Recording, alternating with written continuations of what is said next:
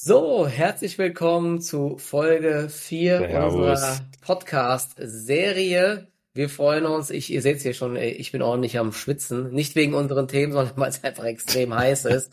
Ähm, wir haben einiges mitgebracht, unter anderem natürlich so eine kleine Vorschau auf die Zahlen von Nvidia. Die werden ja Mittwoch nachbörslich geliefert, da gehen wir so ein bisschen auf die Erwartungen ein.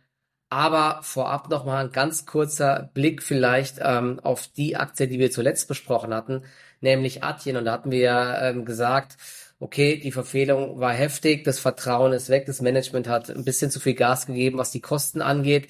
Sie haben äh, ohne Ende Leute neu eingestellt, sagen natürlich, sie wollen langfristig weiter wachsen, was aber alles nicht gut ankam. Und ähm, es kam so, wie ich vermutet habe, wie es halt oft einfach zu sehen ist.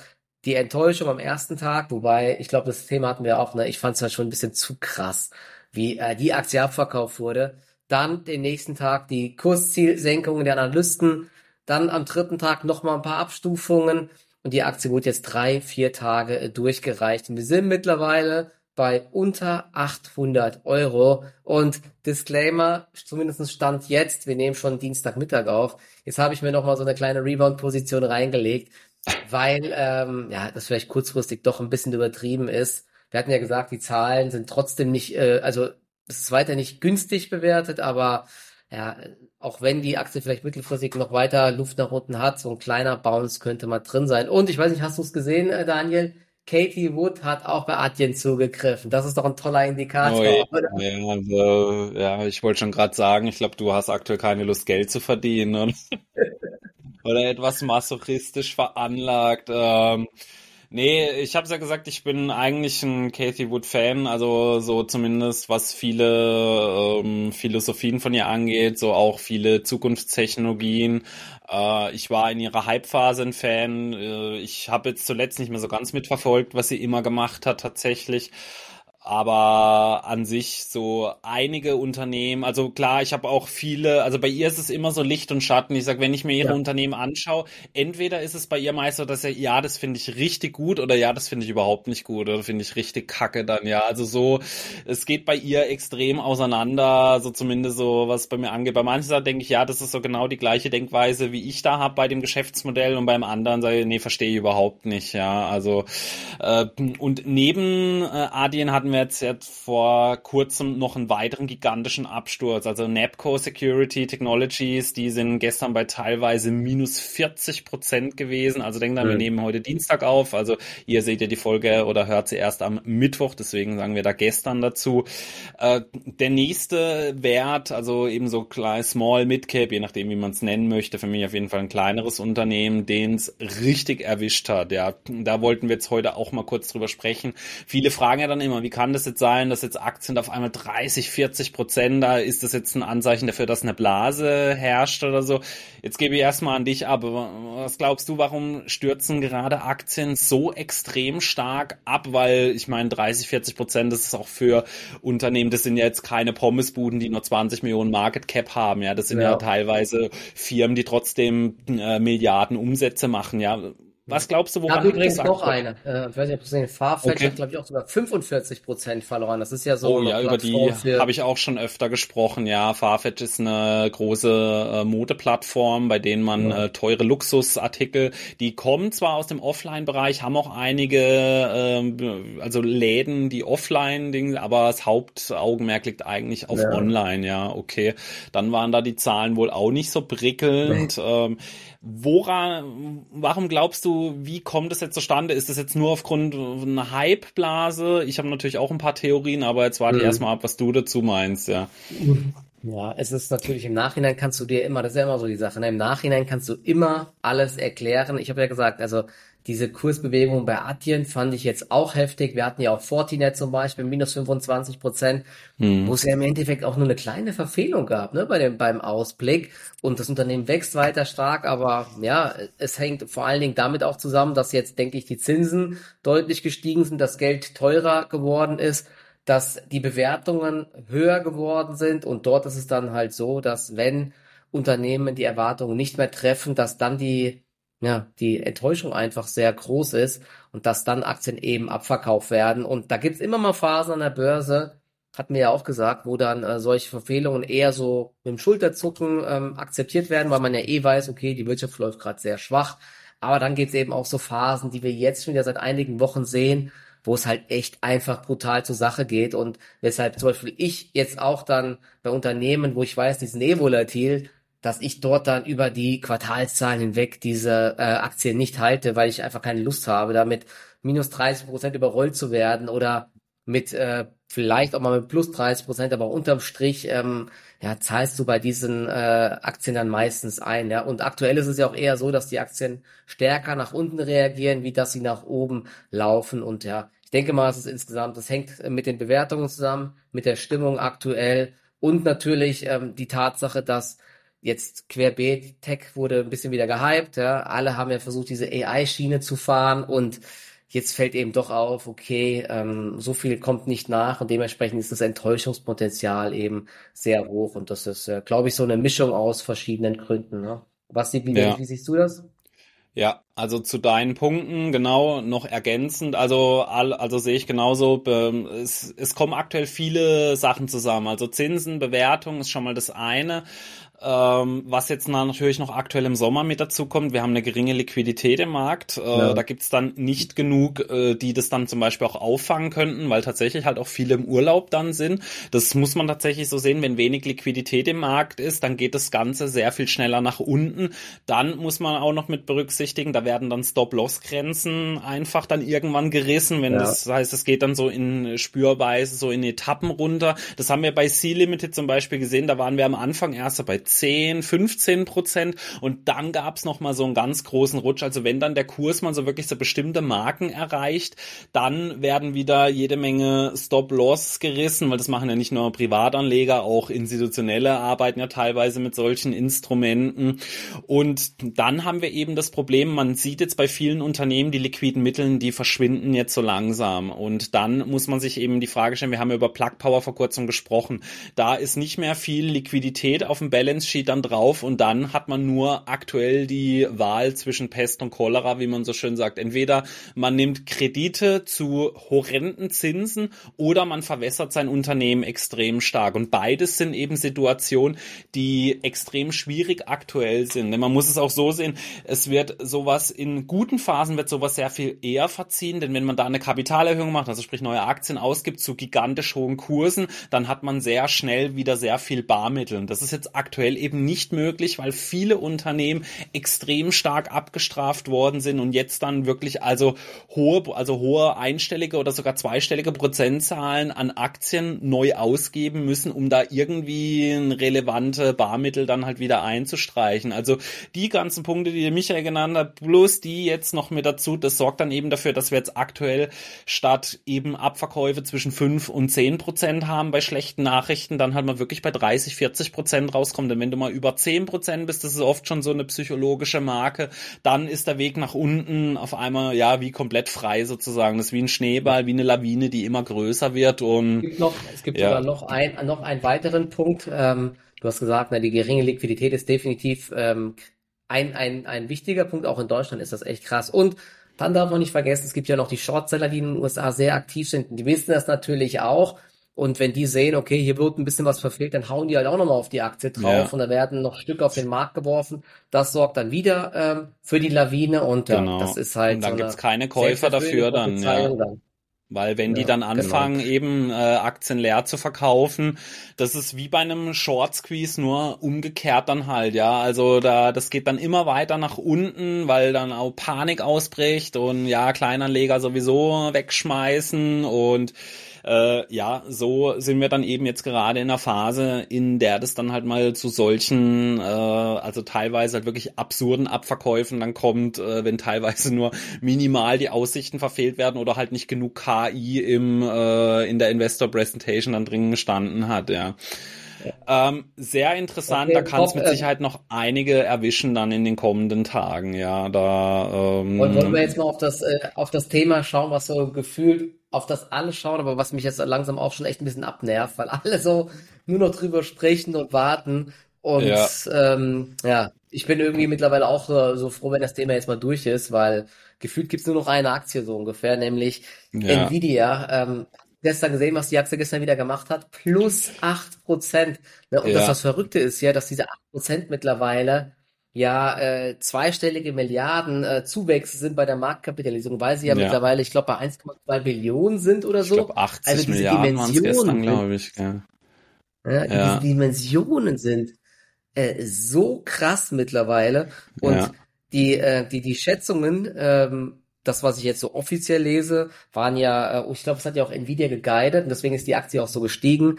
Ähm, gut 11 Milliarden Umsatz werden jetzt erwartet Mhm. und 2,07 Dollar Ergebnis pro Aktie. Was man jetzt aber auch schon hört, ähm, ist, dass es wohl 12 Milliarden Dollar werden äh, und wahrscheinlich beim Ergebnis auch nochmal äh, ordentlich was drauf. Das Verrückte ist ja, die, ich glaube, die Chips werden zu jedem Preis aktuell gefühlt gekauft. Na, die sind ja auch unfassbar teuer, die Dinger. Und äh, Ja. brutalste Margen. Und 70 ähm, Prozent Bruttomarge rechnet man, ja. Also da weiß man dann halt, ja, jede Milliarde, die die da mehr verdienen, da bleibt richtig viel Geld dann auch einfach hängen, ja. Und ich habe es ja eben auch gesagt, Nvidia, natürlich, die Aktie ist gehypt aktuell, aber es hat eben auch viele Hintergründe, weil bei Nvidia spiegelt Ja. sich es wirklich in den Ergebnissen wieder anders wie bei einer C3 AI, äh, Palantir, äh, wie sie alle heißen, ja, die ebenfalls da in diesem Hype mit nach oben gegangen sind, ja. Also bei denen hat man halt so bei den Veröffentlichungen nicht viel von dem Hype gesehen. Bei Nvidia ist es halt ganz anders, ja. Da warten jetzt halt wirklich Quantensprünge bei den Ergebnissen, ja. Nur da, da stellt sich jetzt mir die Frage, ja, die Erwartungen sind unfassbar hoch, also diese nochmal zu übertreffen, ja, das ist ja fast gar nicht möglich, ja. Höchstens, dass sie dann halt nochmal sagen, ja, das nächste Quartal wird vielleicht nochmal besser oder so, aber was sagt jetzt da der Trader? Natürlich, man sagt eigentlich ein Hype, soll man nicht shorten, aber jetzt sage ich es mal so, wenn Ja. du es müsstest, wür- also wenn du dich jetzt entscheiden müsstest, würdest du jetzt auf die Zahlen, also geht's nach oben oder geht's nach unten? Du long oder short auf die Zahlen? Äh, Das Verrückte ist, kein Witz, ähm, ich habe so ein Gefühl, das Ding übertreibt noch mal weiter nach oben. Also die, die Erwartungen sind, die Erwartungen sind schon so verrückt, aber ich glaube irgendwie trotzdem, Nvidia haut noch mal so einen raus. Aber das Problem ist natürlich, ähm, das ist trotzdem bekannt. Die Frage ist dann, wird am nächsten Tag, werden die Gewinne dann noch mal gehalten? Ne? Ich weiß nicht, ob du es gesehen hast, die Aussichten dann, ne? also es werden ja jetzt wahrscheinlich irgendwie 11 bis 12 Milliarden Umsatz gemeldet.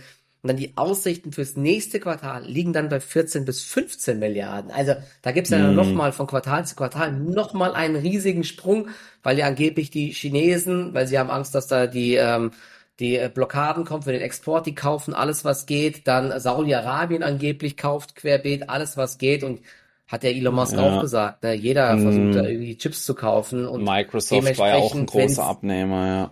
Genau, ne?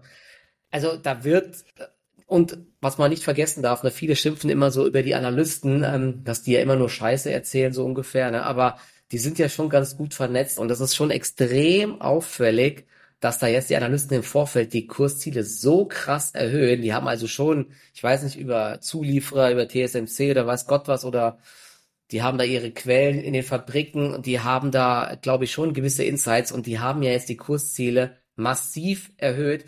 Gestern, das war der Grund, wieso die Aktie so stark gestiegen ist, hat HSBC von 600 Dollar auf 780 Dollar Ja. nochmal erhöht.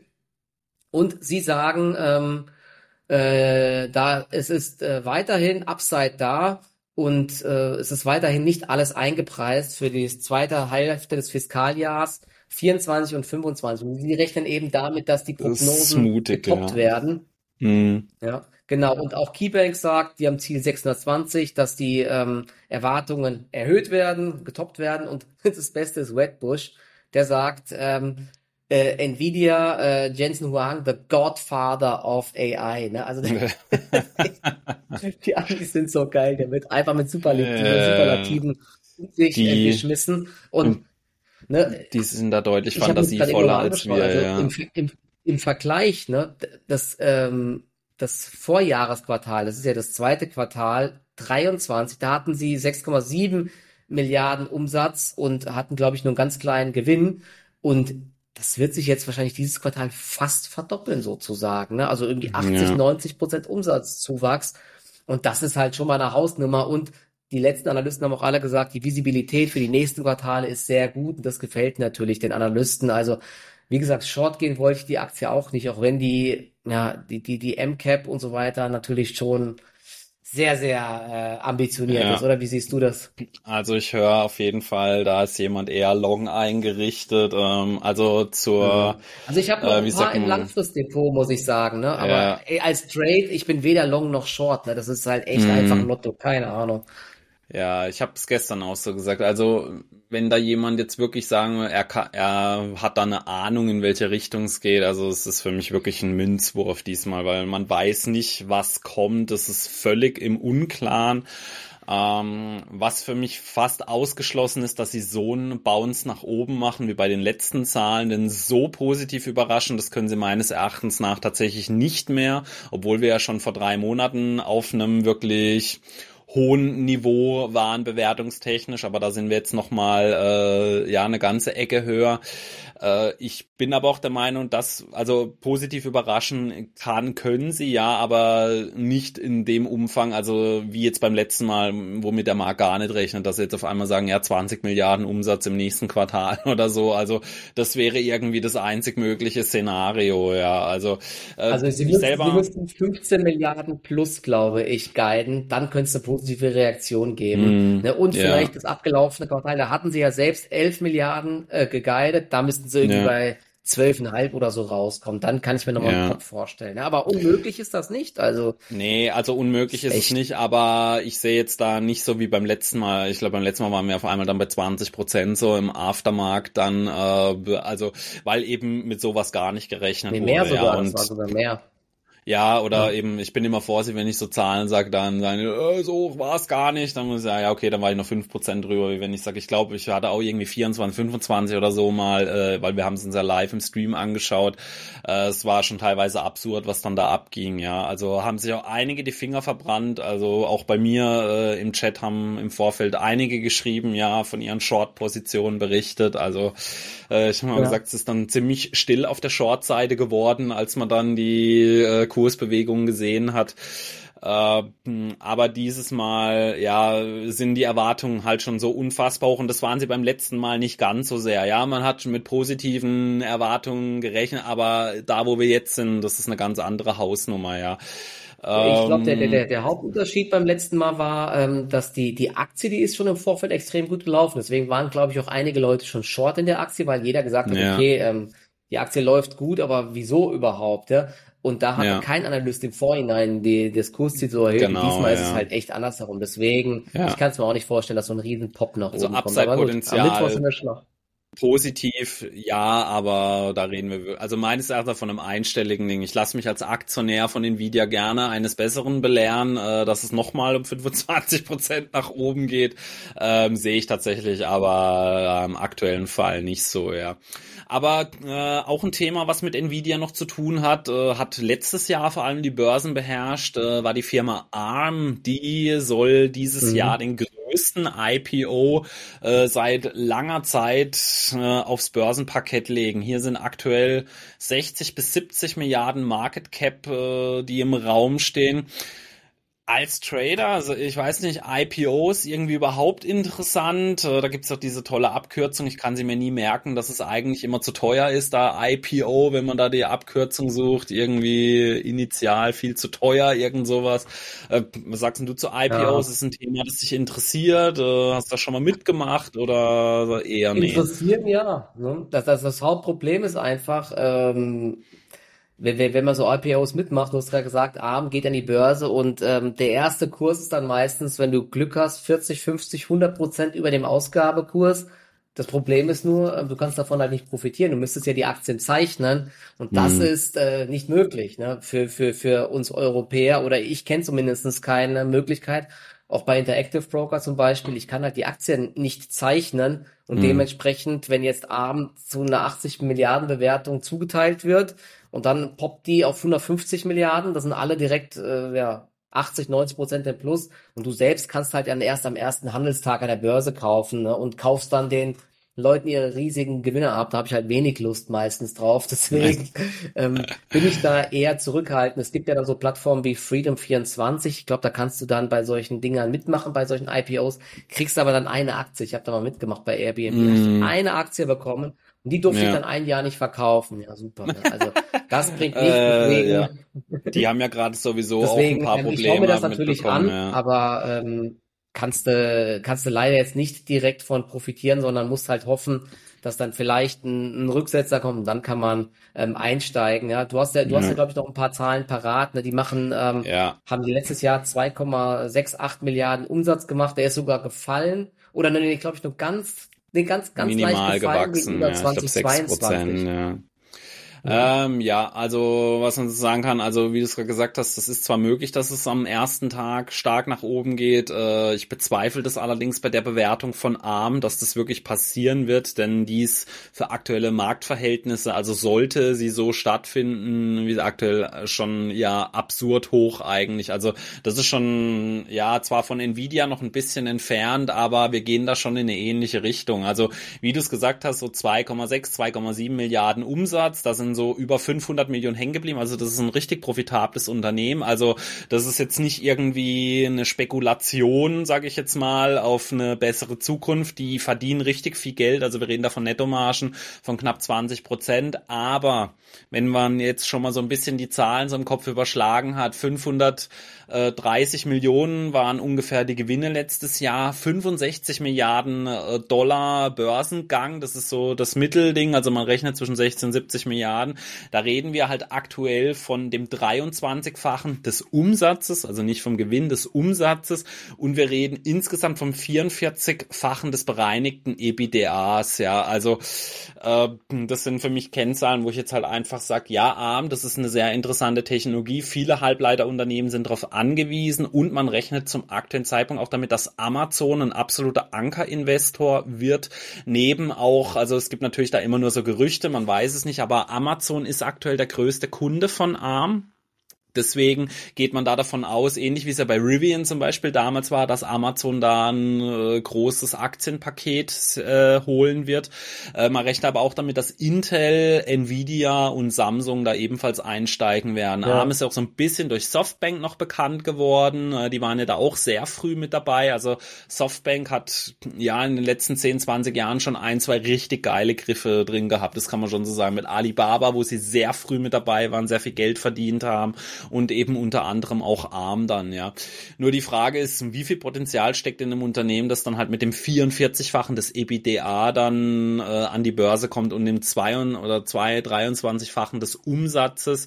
Das sind schon wirklich Kennzahlen, wo ich jetzt sage, ja, das finde ich zum aktuellen Zeitpunkt deutlich zu hoch dann angesetzt. Aber es wird mit Sicherheit Abnehmer finden aufgrund der starken Marktposition. Apple ist ein großer Kunde, Amazon ist ein großer Kunde. Äh, ARM ist so eine Art Lizenzmodell, kann man so sagen, im Halb Halbleiterbereich. Also die stellen die selber eigentlich gar nicht her, die lizenzieren die Sachen eher. Äh, der Qualcomm Snapdragon ist zum Beispiel einer der größten Abnehmer so von diesen Lizenzen, aber eben auch Amazon und so. Interessantes Unternehmen, gar keine Frage, wäre auch mit Sicherheit für mich persönlich ein spannendes Unternehmen, wo ich mir anschauen würde, aber zu den Konditionen, die ich da sehe, definitiv nicht, auch wenn aktuell ja so Zukunftsaussichten teilweise in spektakuläre Höhen gehen, also äh, so mit Absatzmengen die sich verdrei, sollen in kurzer Zeit, stehen so aktuell im Raum. Aber da sage ich mal, das ist wie bei Nvidia, da muss dann auch erstmal liefern. Also das will ich dann auch erstmal sehen, ja, weil es gibt schon so die ersten, äh, sage ich jetzt mal, auch Anzeichen dafür, also dass es bei Armen nicht alles so Ding, die haben eine neue Führung, dann äh, gibt's jetzt auch so äh, Unternehmen wie Infineon und Qualcomm, die sich zusammengeschlossen haben, dass sie so ein bisschen die Abhängigkeit von eben genau diesem Unternehmen Arm eben äh, sich so ein bisschen loseisen können. Deswegen, ja, finde ich für mich insgesamt deutlich zu hoch angesetzt einfach, ja, aber ist man bei IPOs sehr gewohnt. Du darfst halt eine, eine Sache darf man gar nicht vergessen, ne? das ist ja das IPO-Level und ich gehe davon aus, wenn wenn dann das IPO kommt, wird da wird die am ersten Tag direkt hochpoppen. Also MCAP mm. 100 Milliarden rufe ich mal auf, ne? 100 Milliarden US-Dollar. Nur mal zum ähm, zur Einordnung. Ne? Das Unternehmen war glaube ich nie günstig, ne? denn Nvidia wollten ja. sie ja mal kaufen. Ich glaube damals ja. so für den Preis von 40 Milliarden. In, Im Februar ja. 22 war das. Und ähm, zuvor wurden die ja von der Softbank mal 2016 gekauft für 32 Milliarden. Also war schon immer teuer bewertet. Ne? Deswegen ja. kann ich mir auch nicht vorstellen, dass die extrem stark runterkommt. Aber das beschränkt natürlich dann auch irgendwie so ein bisschen die äh, Fantasie nach oben und ja, du ja. hast gesagt, sie müssten halt auch erstmal dann wirklich in die Bewertung reinwachsen und liefern. Es kann auch sein, dass die Aktie dann erstmal ein paar Jahre seitwärts läuft oder erstmal abbröckelt. Aber wenn sie ein bisschen abbröckelt, dann könnte man sich auf jeden Fall nochmal anschauen, würde. Also, ja. Ja.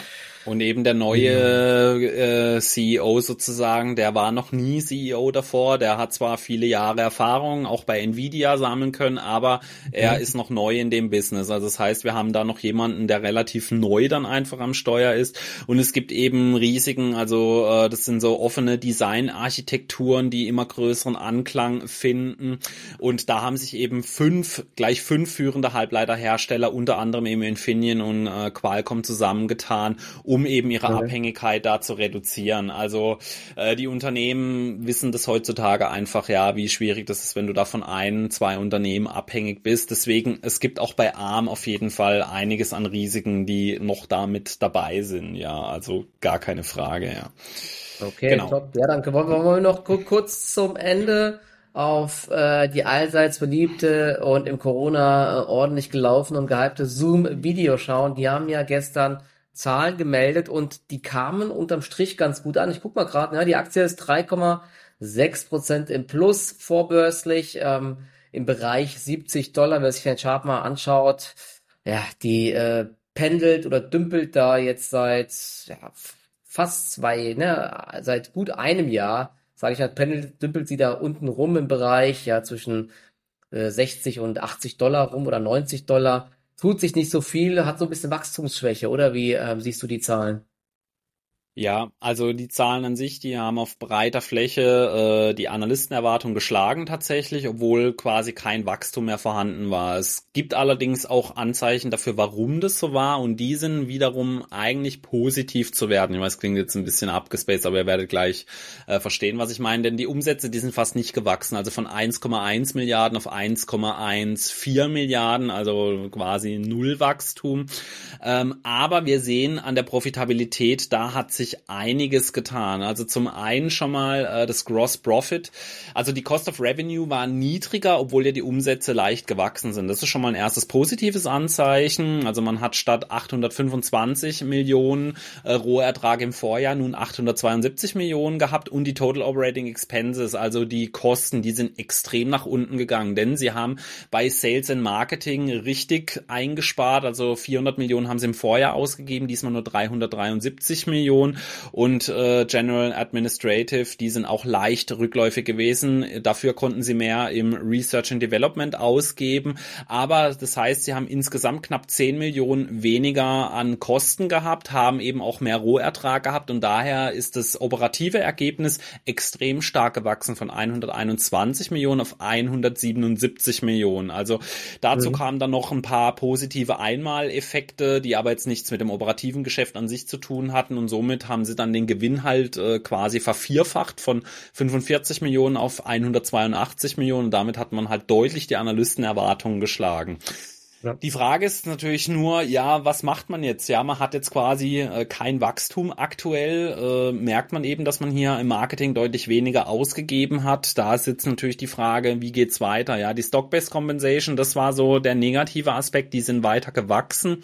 Zwar nicht viel, aber trotzdem halt, es ist bei ihnen eine sehr große Position. Also die geben im Jahr über eine Milliarde an Stock-Based Compensation an die Mitarbeiter raus.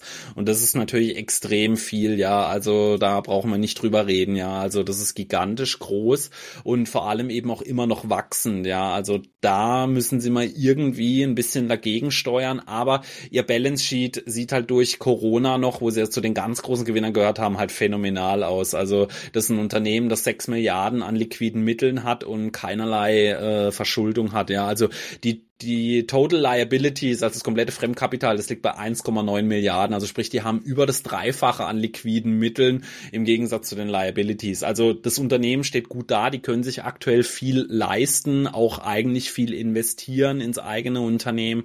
Aber ja, für mich persönlich ist so ein bisschen der Burggrabe einfach schwer abzuschätzen. Ja, ich weiß, da gibt's immer wieder äh, sehr gespaltene Meinungen. Ich persönlich finde es schwierig, als Außenstehender das zu beurteilen. Für mich, ja, so ein Geschäftsmodell, das so bei mir das Blut nicht in Wallung bringt, sage ich es mal so. Ja, ich weiß nicht, ähm, Zoom, war das schon mal bei dir auch längerfristig ein Thema oder auch nur mal kurz zur Corona-Zock? Was war Zoom bei dir ja, so? Im nee. Also während Corona ist die ja so krass gestiegen, da hat man gedacht, okay, das kann doch gar nicht sein, dass das äh, völlig übertrieben. Da haben sie ja mal Zahlen gemeldet und irgendwie dreistelliges Wachstum, da hat man auch gedacht, okay, krass. Und dass das halt mhm. halt nicht durchgezogen werden kann, war auch klar. Dass es so stark zurückgeht, ich glaube, damit hatte der Markt auch nicht gerechnet, sonst wäre die Aktie ja nicht 80 Prozent gefallen. Ja, sie sind ja immerhin noch, du hast gesagt, Nullwachstum. 3,6 Prozent waren es ja immerhin noch, ja. Also ein ganz bisschen sind sie gewachsen bei den Enterprise-Kunden um 10% gewachsen, der Cashflow ist sogar um 30% gewachsen, also da sieht's eigentlich ganz gut aus. Ne? Aber klar, mhm. sie brauchen jetzt irgendwie ein, ein, neues Produkt oder ein Modell, wo wieder mehr Dynamik reinkommt. Und ich glaube, da haben sie ja schon seit längerer Zeit jetzt ein Problem, weil da, ja, es tut sich nicht genug. Ich glaube, sie hatten so ein paar neue Produkte mal präsentiert, aber wirklich niederschlagen tut sich das nicht im, äh, ja, in den Zahlen. Und Burggraben, ja, das, das ist so ein Thema, da kann man wirklich drüber streiten. Also ich kenne viele Leute, die sagen, Zoom funktioniert viel besser als äh, zum Beispiel ähm, Microsoft. Dann gibt es, glaube ich, viele Leute, die sagen, sie wollen eben nicht bei den Großen sein und entscheiden sich bewusst mhm. dafür, bei Zoom zu sein, weil sie nicht irgendwie die Daten zum Beispiel hier in der Microsoft Cloud oder in dem ganzen Ökosystem haben wollen oder auch zum Beispiel nicht bei Google. Deswegen, ich denke schon, dass es da bei Zoom in Zukunft immer genügend Kunden geben wird, aber sie bräuchten halt trotzdem ein Rezept, um einfach mal wieder äh, mehr Gas zu geben. Denn gut eine Milliarde Umsatz ist natürlich nicht wenig, ne? aber wenn man das vergleicht mit den äh, großen Tech-Unternehmen, da ist das natürlich trotzdem eher. Das ist ein schlechter Tag. genau. Und was man dabei halt nicht vergessen, was viele immer sagen, das ist komplett richtig, was du sagst. Ja, die werden immer ihre Kunden haben oder so. Aber damit ein Unternehmen langfristig wächst, müssen sie ja immer mehr Kunden generieren oder immer höhere Preise verlangen, wie bei den Zigaretten zum Beispiel. Und das ist für, so für mich der Knackpunkt bei Zoom. Ja, ich sehe da irgendwie, zumindest jetzt so, wie sie aktuell aufgestellt sind, äh, sehe ich irgendwie nicht so das jährliche Wachstum von acht bis zehn Prozent. Ja, also langfristig gesehen, ja, die Kosteneinsparnis, das ist super, auch im aktuellen Marktumfeld. Aber das hat für mich dann auch eher so ein bisschen was von einem Einmaleffekt. Ja, da kannst du immer ein bisschen was dran machen, dass du immer ein bisschen mehr unter dem Strich dann übrig hast. Das ist auch ein Zeichen von gutem Management, gerade in solchen schwierigen Zeiten. Aber du musst ja trotzdem langfristig irgendwas machen. Ja, also du brauchst ja entweder immer mehr Kunden oder immer mehr Leute, die dazu bereit sind zu bezahlen. Denn wie du sagst, weißt, das Problem ist, viele sagen natürlich, natürlich Zoom ist von der Qualität besser her bei der Videotelefonie, aber wie viele sind dann auch bereit dazu, da, das zu bezahlen? Das ist dann wieder die komplett andere Sache. Und selbst wenn es nur äh, 5 Euro zum Beispiel im Monat kostet, ja, die Hemmschwelle, wenn was kostet, ist bei vielen einfach so hoch, dass sie dann halt doch wieder nicht dafür bereit sind, dazu, dafür zu bezahlen. Und das ist so für mich so das große Problem zum aktuellen Zeitpunkt. Ja, die haben noch so ein paar Sachen, die so auch im Portfolio drin sind.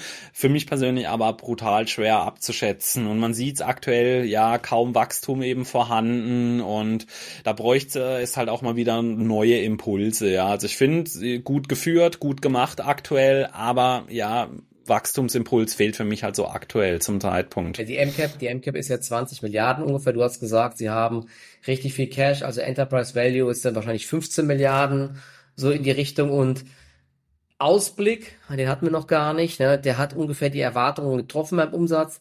4,485 bis 4,495 Milliarden. Damit hat man die Erwartungen eigentlich genau getroffen, aber da sieht man ja schon, dass man immer noch im Bereich knapp über einer Milliarde pro Quartal liegen wird. Also da wird sich nicht allzu viel tun, aber man, ja. man will 4,63 Dollar bis 4,67 Dollar verdienen. Und da waren die Schätzungen eben 4,30 Dollar. Also bewertungstechnisch ist die eigentlich gar nicht so teuer, aber ja, wie soll die Aktie halt steigen, wenn man trotzdem mittlerweile nicht, nicht richtig, mehr, ja. Äh, wenn man so an Corona, wenn man so an Corona denkt, wo die da bewertungstechnisch waren, äh, das war ja teilweise mhm. absurd, ja. Also da sind wir jetzt natürlich deutlich in anderen Regionen. Da stellt sich halt jetzt die Frage, ist das ein Geschäftsmodell, das sich langfristig wirklich sehr positiv entwickelt, gute Cashflows macht?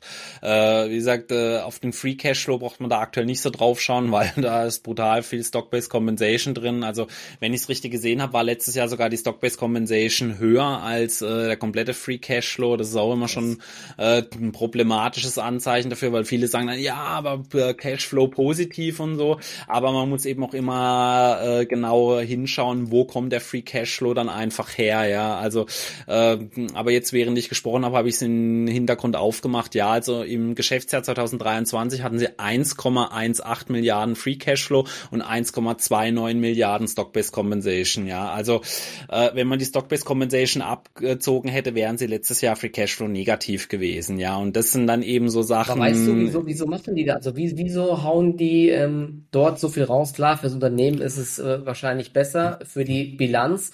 Für die hm. Aktionäre hm. ist es nicht so schön, weil sie verwässert werden, aber sie haben doch genügend Cash. Wieso zahlen sie nicht den äh, Mitarbeitern mehr normales Gehalt und geben alles immer als Option raus. Hast das du Problem da, weißt, ist, weißt, dass du, das ja, so viel Geld könntest du den äh, Leuten gar nicht bezahlen, sonst würden deine ähm, Kosten für die Mitarbeiter so extrem hochgehen, weil bei diesen Optionen, da wird als wirklich, also richtig auf die Kacker dann halt draufgehauen, ja. Ich kann zum Beispiel von einem, äh, von einem Beispiel sehen, dass ich persönlich äh, mitbekommen habe aus, einem, aus einem Freundeskreis, da äh, wurde auch äh, eine neue Stelle angetreten da wurden äh, Optionen bei dem Unternehmen dann äh, ausgegeben. Also das war im sechsstelligen Bereich. Also hatten die einen Wert Was? zur Vertragsunterschrift. Ja, das muss man sich dann halt mal vorstellen. Ja, also zur, nur zur Vertragsunterschrift. Das ist natürlich äh, absolute Fachkraft und so gewesen, gar keine Frage. Ja, aber ähm, du musst dir dann halt vorstellen, das ist was anderes, ob du ähm, 150.000 Euro mehr oder Dollar im Jahr an Personalkosten an den Mitarbeiter rausgibst oder das dann halt über Optionen dann machst. Das ist für dich als Unternehmen die doch äh, deutlich elegantere Lösung, auch die deutlich günstigere Lösung natürlich, denn theoretisch, wenn man es mal wirklich ganz nüchtern betrachtet, kostet dich das als Unternehmen nichts, ja, und so lockst du dann halt in so einem Umfeld die äh, Leute dann halt mal an, ja. Also mhm. natürlich, das, das ist alles in deinem Balance Sheet dann drauf, ja, für mich auch im völlig falschen Bereich. Also ich finde, es ist ein absolutes Unding, dass das bei den, ähm, also in dem Free Cashflow mit reingezählt wird, denn das, das ist wie wenn ich dir einen Gutschein gebe und sag dann, äh, also ich, ich zeichne irgendwie was, ich verteile Gutscheine und sag dann, ja, aber das ist jetzt noch ein Wert, den ich äh, erzeugt habe, ja. Das ist für mich kein Wert, ja, der erzeugt wird, ja. Das ist, das wird so aus der Luft herausgeholt sozusagen, ja, weil die Aktionäre werden ja verwässert. Das heißt, diese Aktien, die du ausgibst, die erhöhen ja deine Aktienanzahl, wenn du als Unternehmen nicht sehr viele Aktien zurückkaufst, ja. Und das ist für mich so das große Problem an der Geschichte, ja. Deswegen, also bei Zoom, das ist ein Thema, worauf man schauen muss. Unter dem Strich verdienen sie trotzdem viel Geld. Also da muss man, also da bitte nicht falsch verstehen. Also äh, Net Income und so, das sieht alles gut bei dem Unternehmen aus, aber Stock-Based Compensation ist was, das sie wirklich ein bisschen so in den Griff kriegen sollten in den nächsten ähm, Quartalen, ja. Und ein, eine Sache vielleicht noch ganz zum Schluss, wir sind ja, ja. Eh schon durch, ähm, was natürlich auch noch ein so ein ähm, Indikator ist, der für Gegenwind sorgt. Ich weiß nicht, hast du es mitbekommen? Selbst Zoom verlangt ja jetzt von seinen Mitarbeitern, dass sie teilweise zurück ins Büro kommen. Wir hatten ja während Corona dann diesen Shift komplett ja. nur noch Homeoffice und so, ne? Und deswegen ja. gab es ja auch diesen Hype, dass man gesagt hat, ja, okay, man muss ja gar nicht mehr fliegen, man muss ja gar nicht mehr ins Büro, es läuft ja. alles so, die Unternehmen können ohne Ende Geld sparen. Und das wurde ja auch damals in den Zoom-Aktienkurs dann so ähm, reininterpretiert und rein ja. äh, in die Bewertung reingepumpt sozusagen. Und wenn jetzt natürlich selbst Zoom als Hersteller sagt, okay, wir wollen die, wir wollen die Leute zurück im Büro haben, ist ja. natürlich auch ein Zeichen, dass ich denke, äh, diese ganze Videokonferenzgeschichte, die bleibt natürlich und so weiter, vielleicht auch bald ja. dann irgendwie eben in der virtuellen Realität, vielleicht macht Zoom da ja auch irgendwann was, ne? das probieren ja äh, Meta und so weiter alle aus, aber dass das nicht so hyped oder so krass bleibt, wie man äh, damals mal während Corona gedacht hat, wird jetzt auch immer klarer. Ich habe jetzt auch vor paar Tagen diesen Podcast mit About You gehört. Da gibt es zum Beispiel auch zwei fixe Tage, ähm, wo die Leute ins Büro kommen müssen einfach. Ne? Weil man sagt, ja. okay, es funktioniert halt einfach nicht mehr mit dem Zusammenhalt. Du musst mal an der Kaffeemaschine quatschen oder du musst dich mal sehen. Ne? Du kannst Tasks zu Hause abarbeiten, ja, aber halt nur Videokonferenz funktioniert einfach nicht. Ne? Und ja, ja das ist halt die neue halt Realität länger, wahrscheinlich ja. auch für die Zoom-Aktie. Ja, genau. Ja. Nee, das war genau. doch ein äh, treffender Schlusssatz zu dem Thema, genau.